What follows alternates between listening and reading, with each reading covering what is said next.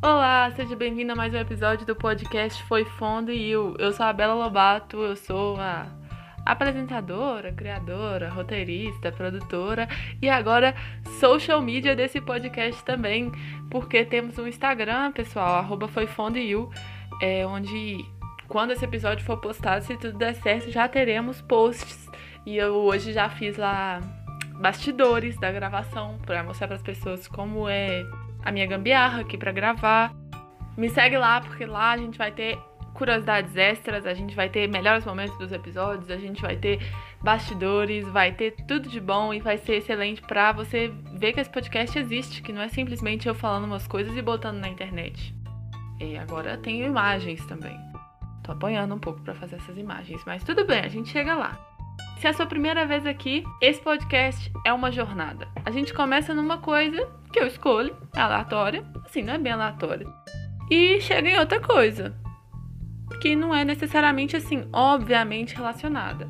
A gente conecta essas duas coisas por curiosidades e fatos históricos e coisas que você aprenderia lendo a Mundo Estranho e é super interessante, de onde eu abertamente me inspirei, porque formou meu caráter ficar lendo super interessante no banheiro quando eu era criança. Tudo que eu falo aqui tem fontes e eu deixo elas todas na minha flow page, que tá na descrição desse episódio aí. Mas chega de enrolação, não vou ficar aqui falando para você me seguir, me acompanhar, me ler os negócios, fazer o que você quiser.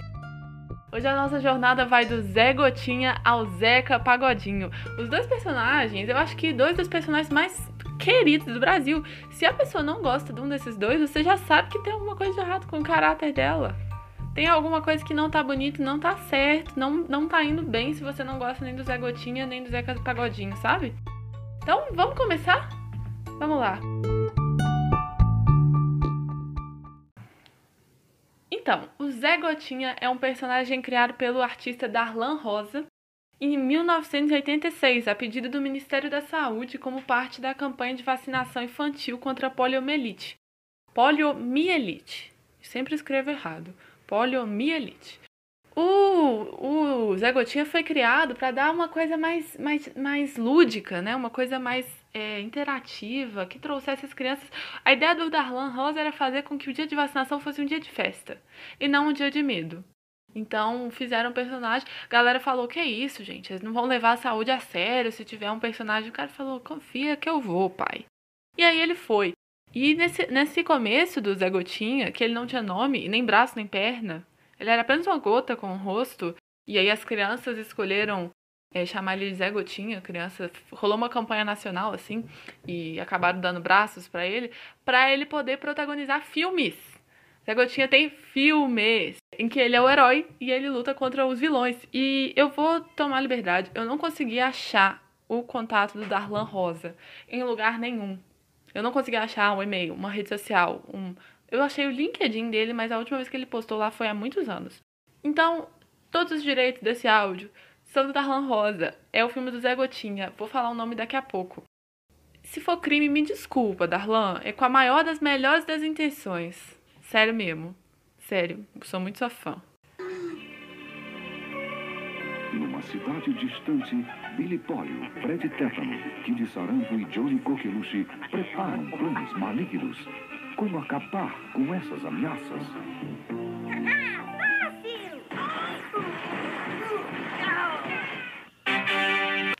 Esse trecho que vocês acabaram de ouvir é o Zé Gotinha entrando num bar de Velho Oeste. Olha que a gente já falou de Velho Oeste, alô, episódio 2. É igualzinho, é o Velho Oeste no Brasil, só que chama numa cidade distante. E o Zé Gotinha entra com o chapéu de cowboy e atira com as seringas em todo mundo. E eles todos morrem. Os vilões Billy Polio, Fred Tétano, Kid Sarampo e Johnny Coqueluche. Eu achei incrível, velho. É assim que você conquista a criançada para ir tomar a gotinha no posto.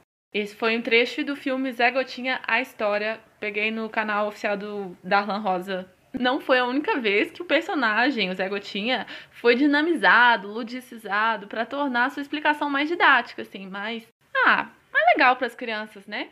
E aí eu vou mencionar aqui que existe uma iniciativa dessas atualmente. É o jogo da Maria Gotinha, que é a nossa heroína que quer vacinar o máximo de pessoas ao seu redor. Ela tem que tentar fazer isso e alcançar a imunidade coletiva, que é fazer o vírus parar de circular.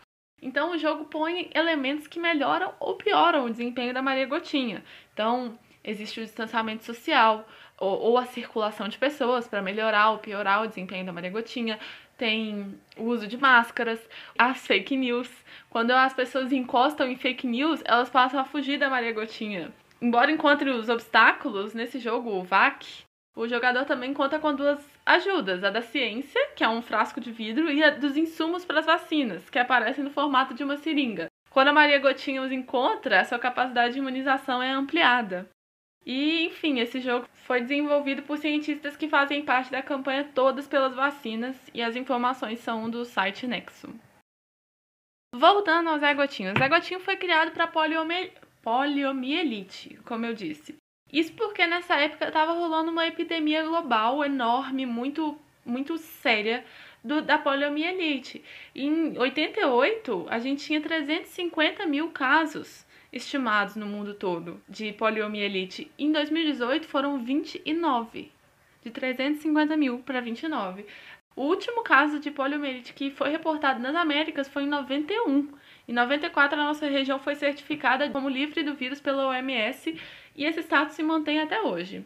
Esse resultado é feito de uma campanha de vacinação eficaz, efetiva e fortíssima no mundo todo a vacina da gotinha.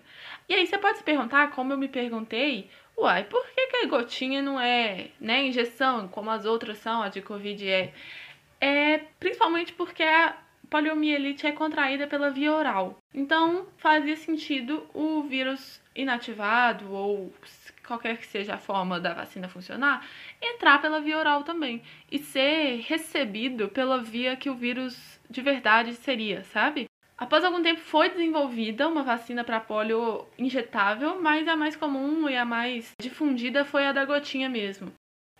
Estimulam o corpo a produzir anticorpos e oferecem mais proteção às áreas mais sensíveis, como a boca, o estômago e o intestino.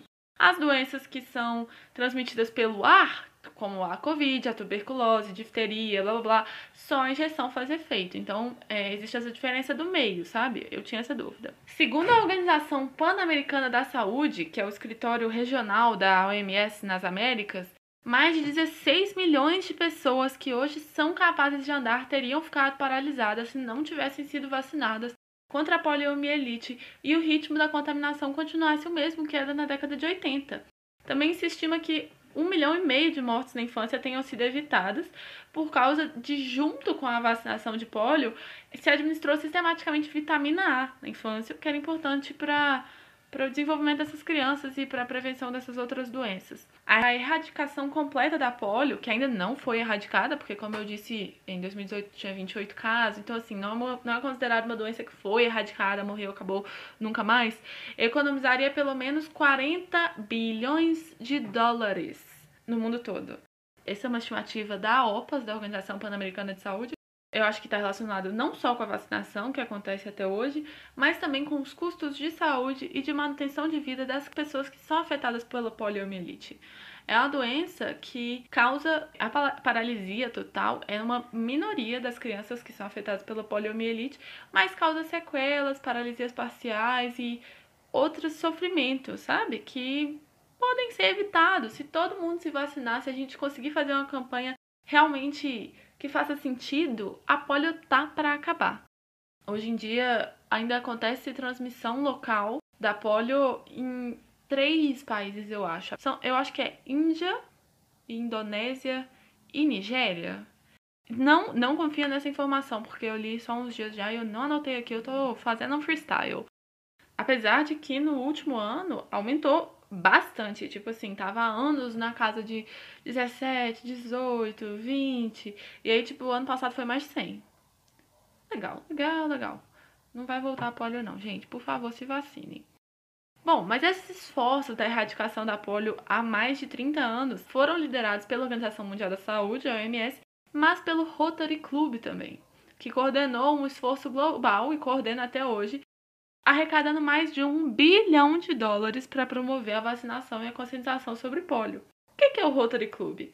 É uma associação de clubes de serviços no mundo todo que o objetivo é unir voluntários com a ideia de prestar serviços humanitários e promover valores éticos e a paz a nível internacional. É, é um negócio pela paz mundial mesmo. O que eu acho complicado é assim, o que é a paz mundial? Né? Como? A paz mundial é, é coisa diferente para cada gente do mundo, né? Mas enfim, é um clube difundido no mundo inteiro, tem mais de 34 mil. É, não é sede que fala, tipo unidade, sabe? E mais de um milhão de membros, que são chamados de rotarianos. Para essa coisa do que é a paz, o que são os valores éticos, o fundador do Rotary Club, o Herbert Taylor, criou um teste chamado teste prova quádrupla, ou em inglês The Four Way Test, para as coisas que a gente pensa, diz ou faz. Então ele é usado como um código moral para tudo do Rotary Club. Ele criou isso quando a, a empresa dele estava, tipo, ia quebrar, eles iam ter que declarar falência. E aí ele falou: "Não, velho, vamos dar mais uma chance. Eu tive uma ideia aqui que vai ser maneira. Vamos vamos melhorar nossa relação com nossos competidores, com o nosso público". E aí realmente a empresa não faliu. As quatro perguntas da prova quadrupla são: É verdade? é justo com todos os envolvidos? Vai construir boa vontade e melhores amizades entre as pessoas? Vai ser benéfico para todos os envolvidos? Nesse sentido, quando a resposta é sim para as quatro coisas, você deve fazer. Então, é isso. É justo, é verdadeiro, é honesto e constrói amizades e boa vontade e tal, tal, tal. O Rotary apoia muitos projetos em seis eixos principais é, que estão muito ligados com aqueles eixos da, da ONU, né? Para a promoção da igualdade, como chama? ODS, Objetivos do Desenvolvimento Sustentável. Voltou. Eu já tô muito freestyle, eu tô fingindo que isso aqui é meu momento. Mas é meio que o meu momento, né? Você ouve porque você quer.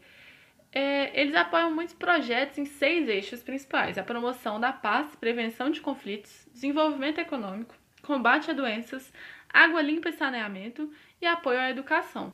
Muitos projetos acontecem no Brasil, desde arrecadações e campanhas locais. Se você pesquisar no, no site do Rotary, no qual eu também perdi bastante tempo, dá pra ver as pessoas falando assim: arrecadando roupas para a escola não sei qual. Ou coisas de alcance muito maior. Quando eu entrei nessa página do Rotary, onde eu disse que eu perdi tempo, não é perder. É tipo assim, investir numa coisa que não vai me trazer muito retorno, mas, mas não vou chamar de perder porque eu acho ofensivo. Eu li uma manchete em inglês de cara. Judô ajuda a juventude do Brasil a escapar das favelas.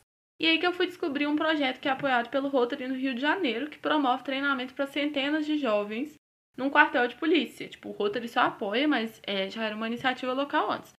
Mas o Rotary doou materiais, alimentos para famílias, doou cestas básicas para famílias, e desde que começou a apoiar, a equipe vem ganhando notoriedade nacional. Ganharam muitos campeonatos e alguns membros falam de participar das Olimpíadas de Tóquio, mas eu não consigo entender se eles são parte da equipe brasileira ou não. Eu, na verdade, foi um pouco confuso aí essa matéria do Rotary. Eu não sei se eles pegaram o nome das pessoas errado, mas enfim, o projeto existe. O fato é que o projeto existe para ensinar judô para as crianças que vivem em situação de vulnerabilidade. O judô é uma arte marcial japonesa que se difundiu muito pelo mundo porque conseguiu fundir os fundamentos do jiu-jitsu com outras artes marciais orientais. Seus principais objetivos são fortalecer o físico, mas não só, a mente e o espírito de forma integrada, além de desenvolver técnicas de defesa pessoal. O que é a arte marcial? Eu tive que entender e conversar aí nesse trecho. Eu agradeço a ajuda do João Pedro Durso, que é meu amigo e estuda educação física. O que diferencia as artes marciais da mera violência física, da luta, é a organização das suas técnicas em um sistema coerente de combate e de desenvolvimento físico, mental, espiritual, prática de exercícios físicos com uma filosofia por trás. Esse termo, arte marcial, vem do deus greco-romano da guerra, né? Marte, que é arte marcial, vem de, devia ser arte marciana, imagina, arte marciana ia ser bem melhor, que ensinou a técnica de luta ao ser humano, né, segundo essa metodologia aí, por isso virou arte marcial, mas isso é o nome ocidental, né, é o nome que a gente dá porque greco-romano não é de onde vem, que a arte marcial é muito mais predominantemente asiática. Mas enfim, é... eu gosto de uma controvérsia, né? Você sabe que eu não gosto de fazer um episódio que eu não trago uma controvérsia para vocês. E tem uma modalidade que as minhas fontes não conseguiram concordar se é arte marcial ou não, o Krav Maga. Essa prática foi criada em Israel na década de 40 por um cara chamado Imi Lichtenfield. Lichtenfeld, não sei. Ele cresceu na Bratislava, que é a capital da Eslováquia. Nos anos 30, com o crescimento do fascismo e do nazismo, ele se tornou líder de grupos de resistência e proteção de um bairro de judeus lá em Bratislava. Ele conseguiu fugir de lá com a criação do Estado de Israel e se tornou instrutor-chefe de preparo físico e Krav Maga, que era a técnica que ele tinha acabado de inventar, das Forças de Defesa de Israel. Até 64, o Krav Maga não era aberto ao público em geral, e por isso o chamavam de arma secreta israelense. Hoje em dia ele já é ensinado no mundo todo e foi difundida qual é a sua filosofia.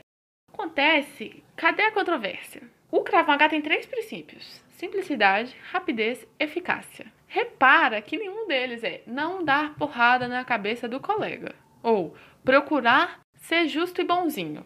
Não. O Krav Maga ele não tem uma regulamentação, ele não tem uma, um campeonato, ele não tem. Até onde eu entendi, viu, gente? Porque Pô, que coisa complicada que é entender o que, é isso e o que é que não é. Ele não tem aí uma, uma coisa que o transforma num esporte. Ele é a defesa pelo ataque. Ele é tipo como se defender, como não deixar ninguém acabar com você, como dar uma porrada bem dada. E algumas pessoas vão considerar que ele não é uma arte marcial, porque ele não tem esse sistema da filosofia. Outras vão considerar que ele é, João Pedro Durso considera que ele é, porque ele é muito ligado a essa coisa do combate, da guerra. E a filosofia dele seria essa filosofia da, do exército, né? Da, da defesa pessoal e tal, mais do que simplesmente. mais do que uma filosofia de luta. João Pedro me explicou que acha que ele não. que o Krav Maga não é uma luta, é uma arte marcial. Outras pessoas falam, é uma, é uma luta, não é uma arte marcial. Então eu não sei. Eu vou, vou chegar aqui nesse ponto que eu expliquei para vocês várias coisas e eu não sei. É, mas enfim, é isso. Eu gosto de controvérsia, né? Então a gente já falou aí Krav Maga lá em Israel, mas eu não sou doida de começar a discutir o Estado de Israel aqui não. Aqui não, eu gosto de entretenimento leve, que não traga impactos ideológicos se eu falar bosta, a não ser talvez os militantes do Krav Maga, ou de todas as outras coisas que às vezes eu falo mesmo. Enfim, a Palestina e, consequentemente, Israel estão ali na beirada do mar Mediterrâneo, né? Aquele mar que conecta a Europa, a Ásia e a África. Conseguiu pensar onde que é? E é muito doido pensar que ali os continentes se misturam muito. Se você pensar, a Ásia e a Europa estão grudados. Beleza, estão grudados, tipo, é a mesma terra.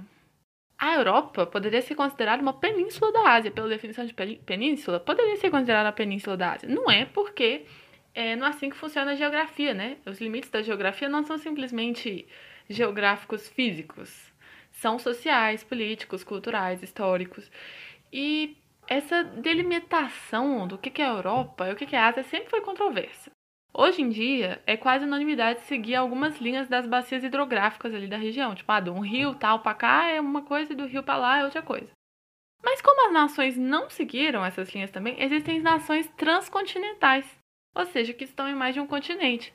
Tipo a Rússia. A Rússia, é claro, você olha lá, a maior parte dela tá na Ásia. Só que a parte mais é, é capital, né? Tá na Europa. Então, qual dos dois que é? Transcontinental, os dois. Portugal, por exemplo, vem aí curiosidade, é tricontinental, porque tem o território na Europa, né? Onde ali a gente pensa em Portugal, a gente pensa ali, na Europa, na África e na América do Norte. Porque a América do Norte é uma ilha que ele tem ali é como se fosse entre Portugal e entre Estados Unidos, que configura já a América do Norte. Uma loucura, né? Eu sei, eu sei. É mais que isso. Existem nações transcontinentais, mas também cidades transcontinentais. No mundo todo, existem oito cidades transcontinentais, sendo sete nessa união aí de Europa, África e Ásia, né? Que tá ali na. Nesse lugar aí que é tudo junto, misturado, e a gente só definiu que daqui para cá é Ásia porque tinha que definir uma hora, né? A mais relevante dessas cidades transcontinentais é Istambul, que é a capital da Turquia e é a quinta cidade mais populosa do mundo. Istambul fica tanto na Ásia quanto na Europa. Depende só de qual bairro você tá. Já pensou que loucura? Você atravessar uma rua e atravessar um continente? Bom, a Turquia tem um lado ali do seu litoral para o Mar Negro e um para o Mar Egeu. Essa regiãozinha do Mar Egeu chamava Egeia, em 300 anos, lá naquele tempo de trás. A gente ouve Egeia na Bíblia e tal, né? E no ano 300 nasceram os irmãos Acta e Pácio, lá no, na Egeia. E eles vão ficar marcados na história para sempre. Não reconheceu, não? Talvez você já tenha ouvido falar em Cosme e Damião. Eram dois irmãos gêmeos médicos que supostamente executavam milagres e muita caridade. Os dois evangelizavam as pessoas para o cristianismo por meio da prática da medicina, que eles faziam de forma totalmente gratuita, ficando reconhecidos pela sua generosidade e fé. Logo, eles chamaram a atenção do imperador Diocleciano, que comandava uma grande perseguição aos cristãos. E aí eles foram presos e julgados em tribunal por feitiçaria e por pregarem uma crença que era proibida, né, o cristianismo. Os dois se mantiveram fiéis à sua religião e não renunciaram aos seus princípios até o final. Eles foram torturados e aí condenados à morte. E segundo conta a história católica, sobreviveram três vezes. Ao fim, foram decapitados e morreram como mártires do cristianismo. Os dois foram canonizados na Igreja Católica como padroeiros das crianças, dos médicos e farmacêuticos. Embora a Wikipédia liste também físicos, barbeiros, cabeleireiros e turismólogos, mas eu não sei porquê eu não encontrei isso em lugar nenhum mais. Graças ao sincretismo religioso, isso é, a mistura feita com elementos de várias religiões, a representação de São Cosme e Damião foi incorporada a algumas linhas da Umbanda e de outras religiões afro-brasileiras. E aqui eu falo algumas linhas e outras religiões porque existe uma variedade. E uma coisa que eu descobri enquanto pesquisava é que não dá para afirmar que todas as casas umbandistas vão ver do mesmo jeito essa situação, esse, esse elemento da fé. São Cosme e Damião são, são associados ao orixá Ibeji, ou Ibeji, não sei. Uma divindade que é uma divindade dual, assim. São dois irmãos gêmeos poderosíssimos, com um grande poder de limpeza e purificação. E às vezes a Umbanda até fala em mais de um irmão, o Dom, que em algumas das histórias eles aparecem como sendo trigêmeos, outra o Dom é o irmão mais novo. Pelo que eu entendi, tanto o catolicismo quanto a Umbanda entendem que Bege e Dom e Cosme e Damião vêm de histórias diferentes, com origens diferentes, mas com a mesma energia. E Bege também protege as crianças e é daí que vem a tradição de comemorar São Cosme e Damião, no dia 27 de setembro, com muitas balas, refrigerantes, muito açúcar, essas coisas que as crianças amam. Eu nunca, nunca vivi um dia de São Cosme e Damião, nunca comemorei, mas eu sei que acontece, eu sei que existe. Agora, fãzão desses caras mesmo, é um pagodeiro do nosso país que tem eles tatuados há mais de 30 anos no peito. Sim, finalmente chegamos ao nosso querido Pecas Agodinho. Zeca tem essa tatu, eu sei que há mais de 30 anos, eu não sei quando ele fez, não achei ele falando dela muito não. Mas tem um TBT que ele fez no Insta dele, que tá lá dos anos 80 e a tatu já tava lá. Aliás, ele tá um gatinho nessa foto preta e branca, cheio de guia no pescoço, bonitão.